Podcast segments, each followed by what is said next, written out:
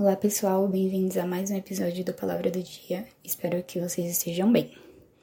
Hoje a gente vai falar um pouquinho sobre a história do tabernáculo e mais específico sobre duas pessoas que fizeram parte dessa história e o que a gente pode aprender com elas. Toda essa história está em Êxodo a partir do capítulo 25, então aconselho vocês a lerem. E conforme a gente vai lendo é, os versículos, a gente vê que Deus foi conduzindo tudo conforme a sua vontade e direcionando que tudo deveria ser feito com muita excelência, muita perfeição e principalmente com muito temor à sua presença. E uh, as duas pessoas que a gente vai usar de exemplo são os dois filhos de Arão, é, Nadab e Abiú. Eles foram escolhidos para servirem junto com seu pai como sacerdotes. Então eles sabiam é, de todas as regras, de todas as diretrizes que eles deviam seguir, que Deus determinou. Só que isso não impediu que eles desobedecessem ao Senhor. Lá em Levíticos 10, no versículo 1, diz assim: Nadab e Abiú, filhos de Arão, colocaram brasas em seus incensários e as salpicaram com incenso. Com isso, trouxeram fogo estranho diante do Senhor, diferente do que ele havia ordenado. Por isso, o fogo saiu da presença do Senhor e os devorou e eles morreram diante do Senhor. Eles sabiam passo a passo que eles tinham que dar é, na cerimônia do tabernáculo. Muito provavelmente, Nadab e Abiú perderam em algum momento o temor pela presença de Deus. E essa falta de temor foi manifesta em desobediência e, como consequência, a morte.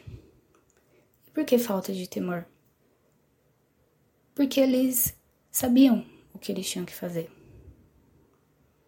Então, não foi falta de conhecimento. A falta de temor, ela gera na gente indiferença com a presença de Deus.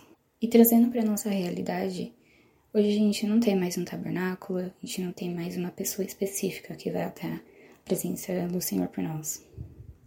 Através do sacrifício de Jesus ali na cruz, o véu foi rasgado e hoje a gente tem livre acesso à presença de Deus. Mas assim como o povo de Israel foi instruído a ter reverência, a ter temor pela presença do Senhor, nós também. Nós desejamos estar na presença de Deus, mas nós nos esquecemos que Ele é um Deus santo e que a gente não pode entrar de qualquer forma na presença dele. A gente fala que Deus é amor e Ele é, mas Ele também é o Rei dos Reis ele também é um Deus zeloso, ele também é um Deus grande, que merece reverência, que merece temor e tremor. A gente entrou num caminho, mesmo que inconsciente, de achar que por a gente ter um livre acesso a Deus, a gente pode entrar na presença dele de qualquer forma, já que a gente pode servir ele de qualquer forma. Se os dois sacerdotes morreram porque eles serviram a Deus da forma que não agradava, da forma que Deus não tinha ordenado? Será que a gente também não corre esse risco, não de uma morte física, mas de uma morte espiritual? Será que as nossas canções, será que as nossas orações, será que o nosso serviço na igreja tem sido com temor a Deus, temor à presença dele?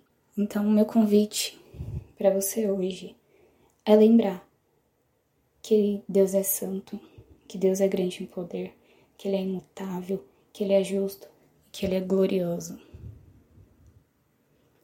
Davi fala em Salmos: sirvam ao Senhor com temor, alegrem-se nele com tremor. Fiquem com Deus e até a próxima.